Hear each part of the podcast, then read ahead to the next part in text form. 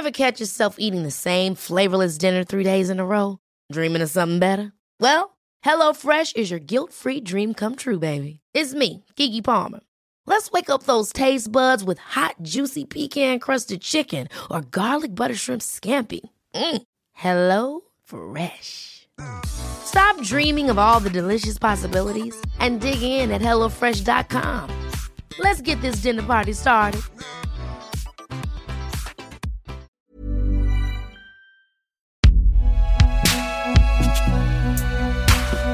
Binge Audio. Salut, c'est Thomas Rozek. C'est un doux euphémisme que de dire que la période se prête moyennement à la fête. Dieu sait qu'on aimerait tous profiter de cette saison froide pour se réfugier en intérieur et réchauffer nos âmes et nos corps en partageant un peu de temps si possible avec de la musique à fort volume. Bref, ne nous faisons pas inutilement du mal, virus oblige, ça n'est pas tout de suite qu'on retrouvera le chemin de la teuf. Ceci étant dit, rien ne nous interdit pour l'heure d'en parler. Et c'est ce qu'on va faire avec cet épisode hors série fabriqué en partenariat avec le studio 1316 du Centre Pompidou, qui est un lieu de création par des artistes pour des adolescents. Parce que oui, l'adolescence, et même le passage entre l'enfance et l'adolescence, c'est un des moments clés dans la vie où on commence à avoir besoin de ressentir l'effet bénéfique du rassemblement festif. Et si, comme disait l'autre, c'est pas simple d'avoir 20 ans en 2020, bah c'est pas forcément plus simple d'avoir 16, 14, 13 ou même 11 ans. Pour mieux comprendre notre rapport intime à ces expériences collectives, ma camarade Marion Lefebvre a enquêté, avant le reconfinement, je le précise. C'est Quentin Bresson qui s'est chargé de mettre en son et en musique le résultat de ses recherches, et le tout forme notre épisode hors série. Bienvenue dans Programme B.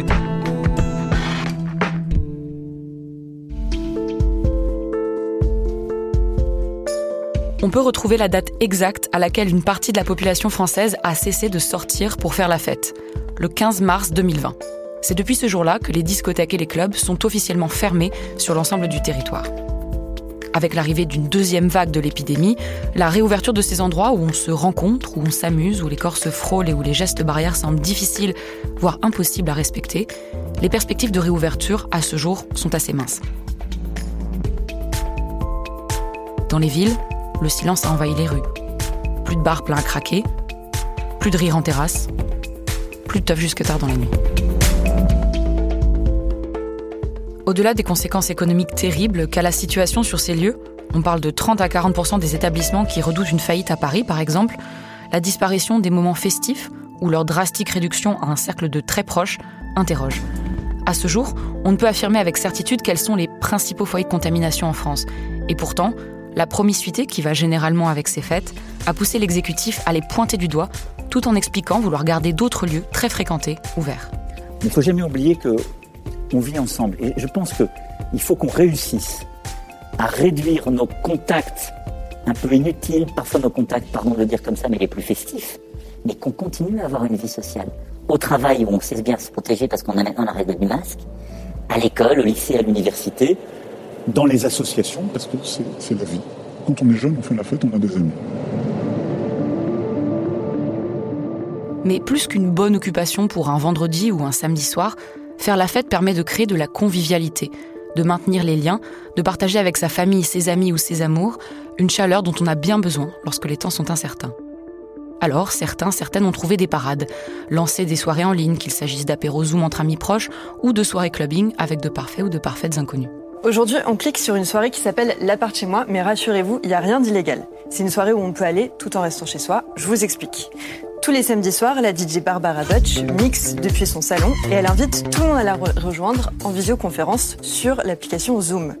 Pour aller faire la fête avec elle, c'est assez simple. Il suffit d'entrer sur Zoom, un code qu'elle partage sur ses réseaux sociaux quelques minutes avant la fête, et on se retrouve avec 500 personnes qui sont seules chez elle et qui dansent ensemble. Ou bien encore continuer de se réunir, parfois malgré les restrictions en place. Pour comprendre mieux pourquoi on avait ce besoin de garder le sens de la fête, même dans les moments difficiles, je suis allée demander ce qu'était la fête et ce que ça a signifié de la faire à Emmanuel Lallemand, anthropologue, professeur d'anthropologie urbaine à l'université Paris 8 et chercheuse au laboratoire architecture ville urbanisme environnement au CNRS. Il n'y a pas de société humaine qui ne, fasse pas la fête. C'est-à-dire que c'est un phénomène qu'on va retrouver dans des sociétés très très différentes. Donc en ce sens, l'être humain est un être, on va dire, festif, collectivement festif, parce que toutes les sociétés humaines organisent des phénomènes festifs. Alors le des phénomènes festifs, il est intéressant parce que là aussi c'est anthropologique, parce que c'est jamais exactement de la même manière qu'on fait la fête. C'est-à-dire que là où on voit de la variabilité culturelle, c'est bien dans les manières dont les sociétés font la fête. Et elles le font de manière extrêmement différente. Et d'ailleurs, c'est une des manières qu'on a de caractériser certaines sociétés. On dit, bah, chez euh, ces, ces, sociétés, ben voilà, ils font la fête, ils font des carnavals. Chez d'autres, ils font d'autres phénomènes festifs. On ne fait pas la même manière la fête à Berlin qu'à Paris, ni à Londres. On ne fait pas la même manière la fête à Rio de Janeiro euh, que, je ne sais pas, dans une autre capitale africaine. Donc il y a à la fois du commun, de l'universel, et de la particularité culturelle. Donc en ce sens-là, c'est une vraie définition de l'anthropologie finalement. Et quels sont du coup les éléments communs qui rassemblent cette notion de fête alors, ce qui est commun, justement, c'est cette idée de pouvoir produire du rassemblement, du rassemblement social sur un mode festif, c'est-à-dire finalement quelque chose qui sera l'opposé du rassemblement conflictuel. C'est-à-dire si on réfléchit de manière anthropologique, on pourrait dire il y a un continuum, il y a la guerre qui serait le rassemblement d'ordre conflictuel, et puis il y a la fête qui serait le rassemblement d'ordre convivial.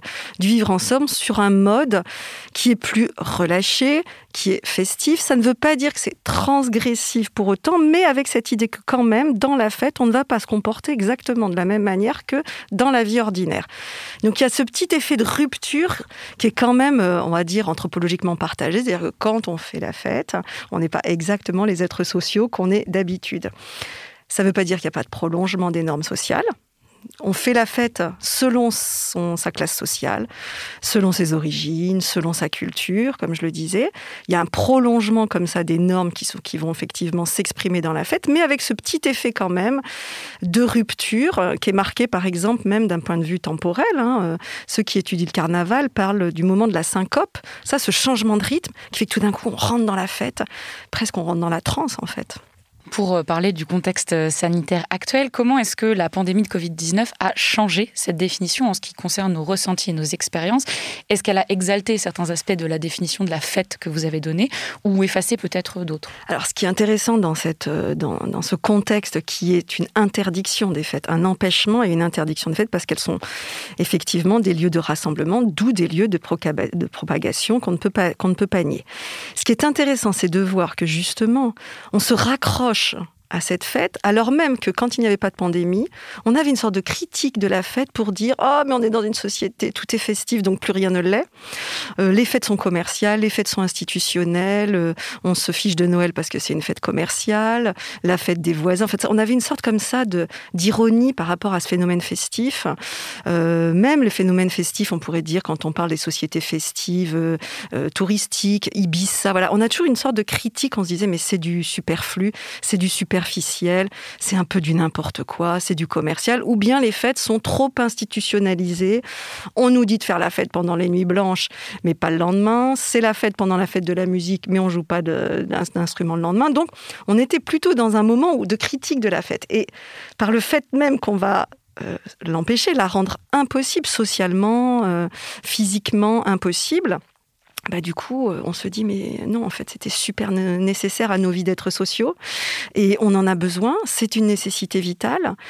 Et c'est vrai que, en termes de nécessité vitale, c'est-à-dire, oui, on a besoin de ces formes de rassemblement pour être ensemble, mais pour justement cette modalité de l'être ensemble qui est que Certes, on va voir ses proches pendant une fête, mais on va aussi connaître des gens qu'on ne connaît pas d'habitude. Et je crois que c'est ça qui fait que ça change radicalement les choses, parce qu'on aura bon recomposer des fêtes par des apéros Skype, par des WhatsApp parties ou des je ne sais quoi Zoom parties, ça veut dire que quand même, on va être beaucoup dans l'entre-soi. C'est-à-dire qu'on va faire que euh, avoir une sociabilité avec les gens que l'on connaît, voire que l'on considère comme étant vraiment dans un cercle extrêmement proche. Or, la fête, c'est aussi de l'altérité, c'est de la promiscuité avec des corps qu'on ne connaît pas forcément. C'est un rapprochement des corps, c'est un, rapprochement effectivement des émotions. C'est un moment où effectivement il y a de temps en temps cet oubli hein, quand même de, de, l'être social qu'on est pour aller vers justement autre chose que ce que l'on est, euh, le déguisement, le travestissement, la nuit, enfin tout ça. Et ben ça c'est rendu impossible. Donc je pense qu'effectivement ça, ça réduit quand même considérablement euh, toute notre sociabilité. Ça l'appauvrit. On, on, ne peut pas nier que ça appauvrit notre sociabilité. Malgré justement ces contraintes, on, a vu, comme vous dites, qu'il y a eu un retour vers la fête. Il y a eu des gens qui ont réalisé que c'était très crucial, qui ont organisé même, j'ai vu des, des soirées qui étaient euh, publicisées sur Instagram où des gens disaient connectez-vous à cette, cette euh, identifiant Zoom et à 18h on va faire la fête, etc. Pourquoi il y a eu ce besoin de se dire euh, cette espèce de sursaut? Oui, c'est-à-dire on se dit voilà, on va aller au-delà de l'interdit pour justement pouvoir inventer, parce que la fête c'est une inventivité toujours. Il y a une très forte dimension de créativité dans la fête. Hein. D'ailleurs, on le voit, il y a des professionnels pour faire la fête. Et c'est d'ailleurs ceux-là qui ont aussi beaucoup œuvré pour que les fêtes perdurent d'une manière ou d'une autre. Les festivals en ligne, le fait de pouvoir effectivement faire des concerts en ligne ou de faire la fête, euh, voilà, je sais pas, des DJ en ligne, on, le voit qui se, qui se, qui se mettent à l'œuvre pour justement faire perdurer ça. Dans un article pour euh, AOC, un média en ligne, vous analysez justement euh, cette migration et vous vous inquiétez, vous vous alarmez peut-être un peu de cette évolution. Est-ce que vous pouvez me dire Alors je ne sais pas si c'est une manière de s'alarmer, sinon de constater que tous ces outils qui nous servent à avoir une sociabilité de type convivial sont en fait issus du monde professionnel, d'un monde managérial où on nous a appris à effectivement faire des réunions par Zoom, à faire des réunions par Teams ou que sais-je encore par quel outil de ce que j'appelle euh, la, présence dans la, dans la distance, la proximité dans la distance. Et ce sont des outils effectivement qui viennent de ce monde du travail. Un monde du travail qui lui-même se veut de plus en plus convivial alors qu'on sait la violence euh, plutôt habituelle du monde du travail et, le type de violence qui peut euh, et de contraintes qui, peut, qui, peut, qui peuvent s'y vivre. Donc effectivement, c'est pas le fait de s'alarmer, de se montrer que bon, ça migre vers nos espaces privés, vers nos espaces domestiques et ce qu'on voit à travers effectivement toutes ces pseudo-fêtes qui se font quand je dis pseudo, c'est pas du tout pour les juger comme étant négativement, euh, voilà, peu festives, mais au sens où elles sont des ersatz hein, de notre présence physique. Euh, tout ce qu'on voit effectivement, c'est que le, le, les, espaces privés sont ré-scénographiés dans ces, euh, euh, dans ces moments-là de, convivialité. On le voit, euh, on va montrer ce que l'on doit montrer. Qu'est-ce qu'on doit montrer comme fond d'écran? Où est-ce qu'on doit se positionner? Comment on doit, est-ce qu'on doit se déguiser ou pas devant? Est-ce qu'on doit montrer qu'on boit, qu'on mange euh, Comment faire pour inviter des gens alors même qu'on ne leur produit ni nourriture, ni boisson, ni alcool, ni quoi que ce soit Mais toute cette scénographie qui est à l'œuvre, et qui fait qu'effectivement, bah, finalement, c'est un petit peu comme dans le monde du travail. Si on fait une réunion, on fait gaffe à ce qu'il y a derrière soi, euh, on fait gaffe à la manière de se présenter, euh, on s'arrange. Donc, c'est cet effet très scénographique qui est à l'œuvre dans ces, dans ces écrans partagés. Ça montre aussi, je pense, ça témoigne de nos vies un peu postmodernes où on travaille tout le temps, un peu. voilà. C'est-à-dire qu'on est tout le temps dans une posture un peu de travail, en tout cas ceux qui travaillent beaucoup, notamment sur écran, ou ceux dont l'activité peut être télétravaillée eh ben finalement, euh, la fête aussi, elle est un peu télétravaillée, quoi, j'ai envie de dire. Et après la brève parenthèse de l'été, et avec l'arrivée de la deuxième vague de l'épidémie, ces nouvelles formes festives n'ont pas forcément vocation à disparaître très vite. Quelques jours avant l'annonce d'un nouveau confinement, le préfet de la région Centre-Val de Loire, Pierre Poissel, l'a bien rappelé. En revanche, on fait plus la fête. La bamboche, c'est terminé. On fait plus la fête. Terminé. On fait plus la fête. Terminé. Terminé. La bamboche, bamboche, bamboche, bamboche, bamboche, bamboche, bamboche. Quand on dit la fête c'est fini, euh, on peut le prendre dans plusieurs sens. Hein. C'est-à-dire oui, effectivement, là c'est fini au sens oui, il faut plus se rassembler de manière festive, il faut pas être à plusieurs, il faut essayer de vraiment jouer le jeu pour pouvoir effectivement un jour quand même sortir de ces de ces vagues non pas d'épidémie, mais aussi ces vagues de confinement. Hein, en tant qu'anthropologue, c'est ça aussi qui importe. Donc oui, je pense que quand on dit la fête c'est fini, c'est une manière de dire symboliquement euh, on, siffle la fin de la récré. Hein. On a souvent dit cette expression-là. C'est-à-dire euh, tout ce qui est de l'ordre de l'insouciance, parce qu'on va considérer que c'est insouciant, tout ce qui est de l'ordre effectivement du plaisir uniquement, euh, tout ce qui est de l'ordre de cette convivialité, ouais, pour l'instant c'est un peu fini. Alors, on va mettre le on va mettre ce qualificatif de fête à finalement beaucoup de situations sociales qui, en tant que telles, n'étaient pas des fêtes, mais, mais qui étaient des manières d'être ensemble. c'est peut-être ça qui est le plus triste. C'est pas tant que la fête se soit finie, c'est le fait que on va considérer que tout ce qui est rassemblement bascule du côté de la fête, ce qui n'est pas forcément le cas. Je pense oui, il y a ce, changement de paradigme de dire voilà, il faut revoir euh, nos interactions sociales. Et c'est là où euh, peut-être euh, on peut s'interroger sur comment en sortir de cette menace de l'interaction sociale. C'est-à-dire, à l'horizon d'une interaction sociale, c'est potentiellement toujours une contamination ça va être très compliqué. Euh, va-t-on être une société qui justement va réussir à sortir de ça un jour Au contraire, est-ce que ça va complètement euh, impacter à long terme nos interactions et nos modes interactionnels? Donc on est dans une situation encore très incertaine. Est-ce que c'est de l'ordre d'une situation dont nous sommes les contemporains actuellement? Mais d'où nous ne serons plus les contemporains bientôt Ou est-ce que finalement, on va rester contemporain de ce mode d'interaction-là? C'est peut-être euh, voilà la question que je me poserai aujourd'hui.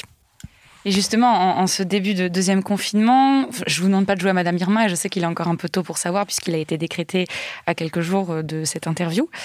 Euh, Comment vous voyez justement revenir euh, Est-ce que vous voyez revenir euh, le, fait de faire la fête en, apéro Zoom, en apéro Skype? On sait qu'au début du premier confinement, il y a eu vraiment plein d'inventivité pour des nouvelles manières de faire la fête. Est-ce que les gens ont plutôt l'air d'être fatigués ou d'en avoir vu les limites lors du premier confinement? Est-ce que vous vous attendez à ce qu'il y ait peut-être des nouvelles formes festives qui émergent? Je dirais que là, le caractère euh, enchanteur du premier confinement pour certains n'est pas du tout à l'œuvre dans le deuxième confinement.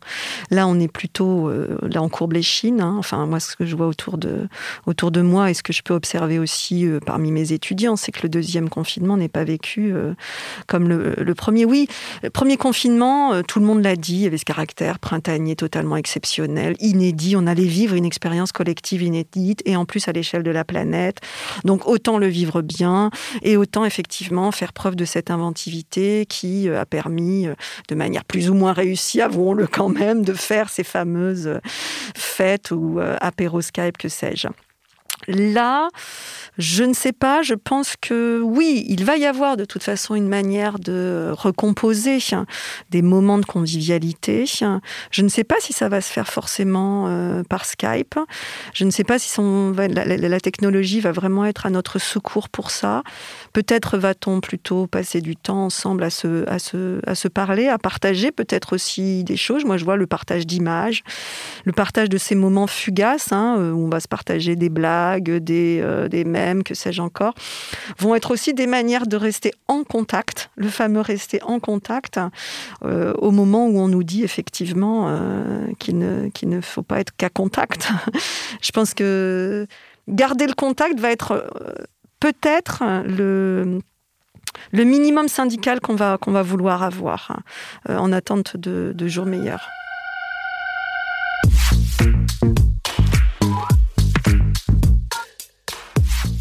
Garder le contact tout en renonçant au toucher, à la proximité physique.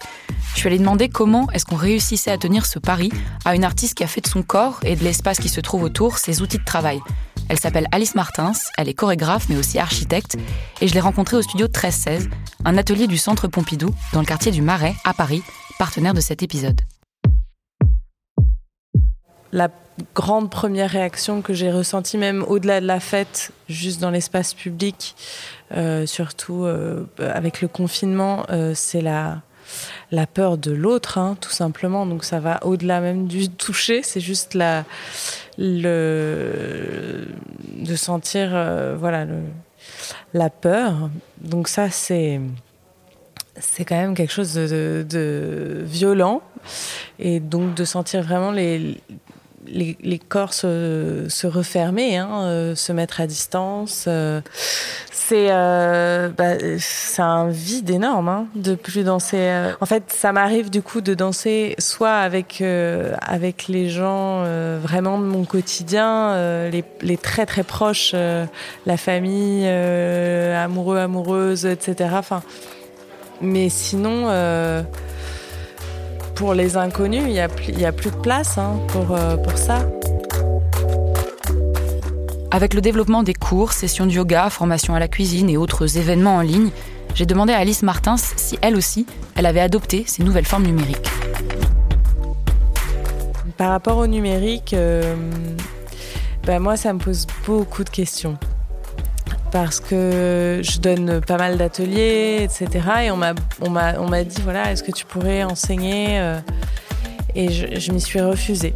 J'ai décidé que c'était pas possible, euh, que les corps en présence étaient trop importants. Euh, c'était vraiment l'essence même de mon travail et que à distance, et en numérique, on peut faire plein de choses et je m'en sers euh, continuellement hein, pour mon travail. Mais à la base même de l'atelier de danse, euh, ou même, moi je dis souvent pratique euh, corporelle, donc c'est vraiment le corps. Il y a de l'indicible que la vidéo ne peut pas retransmettre.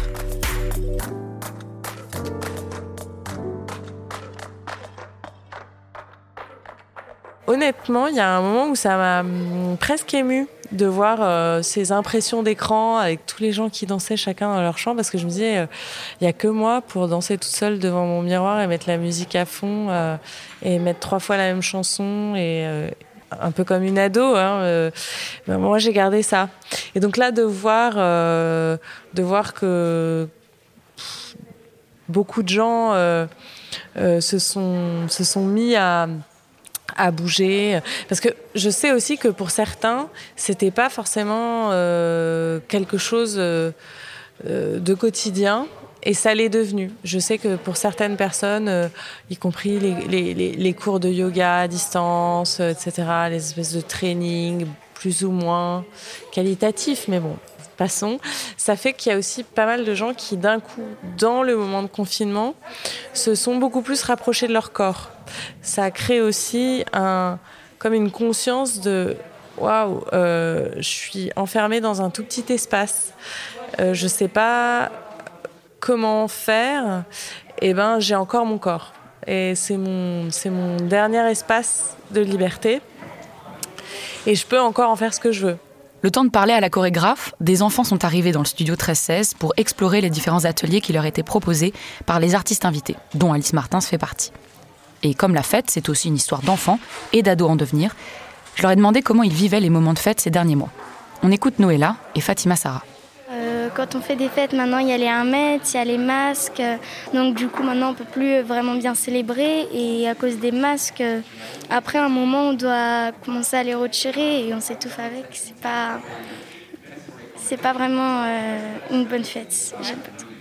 Pourquoi c'est pas une bonne Est-ce que c'est parce que tu, tu dis ah je peux pas euh, serrer quelqu'un dans mes bras, je peux pas aller. Oui, on peut pas aller. Euh, c'est-à-dire maintenant il faut faire un mètre, même avec nos grands-parents quand on veut faire la fête avec eux, bah maintenant on doit faire euh, un mètre et c'est pas vraiment cool. Si on parle de voilà faire des anniversaires, faire de, aller chez un copain, une copine, comment est-ce que vous faites pour quand même vous voir, même si c'est pas facile ou c'est même interdit des fois? Bah c'est pas facile du tout parce que quand on va à l'époque, moi j'ai jamais fait, mais il y en a qui font des pyjamas parties euh, chez d'autres personnes.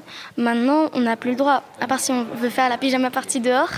Et en plus, on nous a dit que c'était moins de, il faut moins de 10 personnes. Donc euh, c'est vraiment difficile. Bah oui, parce que si on nous fait une pyjama partie, on, on porte des masques chez nous aussi encore. toute notre vie, on va porter des masques un jour, euh, un policier va nous dire Ah ben c'est fini le corona, c'est bon, vous pouvez enlever votre masque. Mais nous, on va avoir encore pire peur. Ce serait quoi la fête idéale s'il n'y avait pas le virus, s'il n'y avait rien de tout ça? Alors, euh, la fête idéale, s'il n'y avait pas le Covid, c'est euh, bah, on allait au moins euh, tous se rejoindre, parce qu'au moins deux mois de confinement, on va tous se rejoindre, commencer à acheter plein de choses, plein de, de friandises, des gâteaux, même plusieurs gâteaux si on veut, pour tout le monde. On va même inviter toute la Terre. Une perspective poétique, même si au vu des ravages que fait l'épidémie en ce moment dans le pays, elle semble aujourd'hui assez utopique. Pourtant, à un mois de Noël, la fête, ou plutôt les fêtes, sont aujourd'hui sur toutes les bouches. Des politiques, des commerçants, des commerçantes, des croyants et des croyantes et des familles qui les célèbrent. Que le gouvernement décrète un nouvel allègement des règles de confinement le temps des fêtes ou pas, il ne reste pour l'instant que le choix d'entretenir le sens de la fête dans l'attente de pouvoir réellement la faire.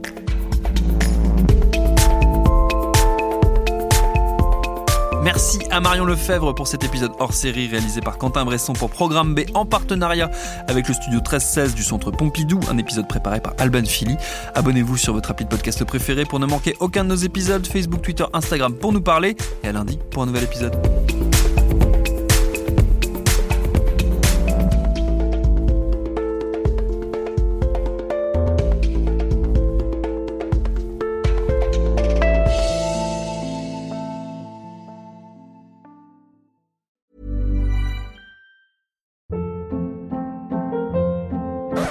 Hold up. What was that? Boring. No flavor. That was as bad as those leftovers you ate all week. Kiki Palmer here, and it's time to say hello to something fresh and guilt-free. Hello Fresh. Jazz up dinner with pecan-crusted chicken or garlic butter shrimp scampi. Now that's music to my mouth. Hello Fresh. Let's get this dinner party started. Discover all the delicious possibilities at hellofresh.com.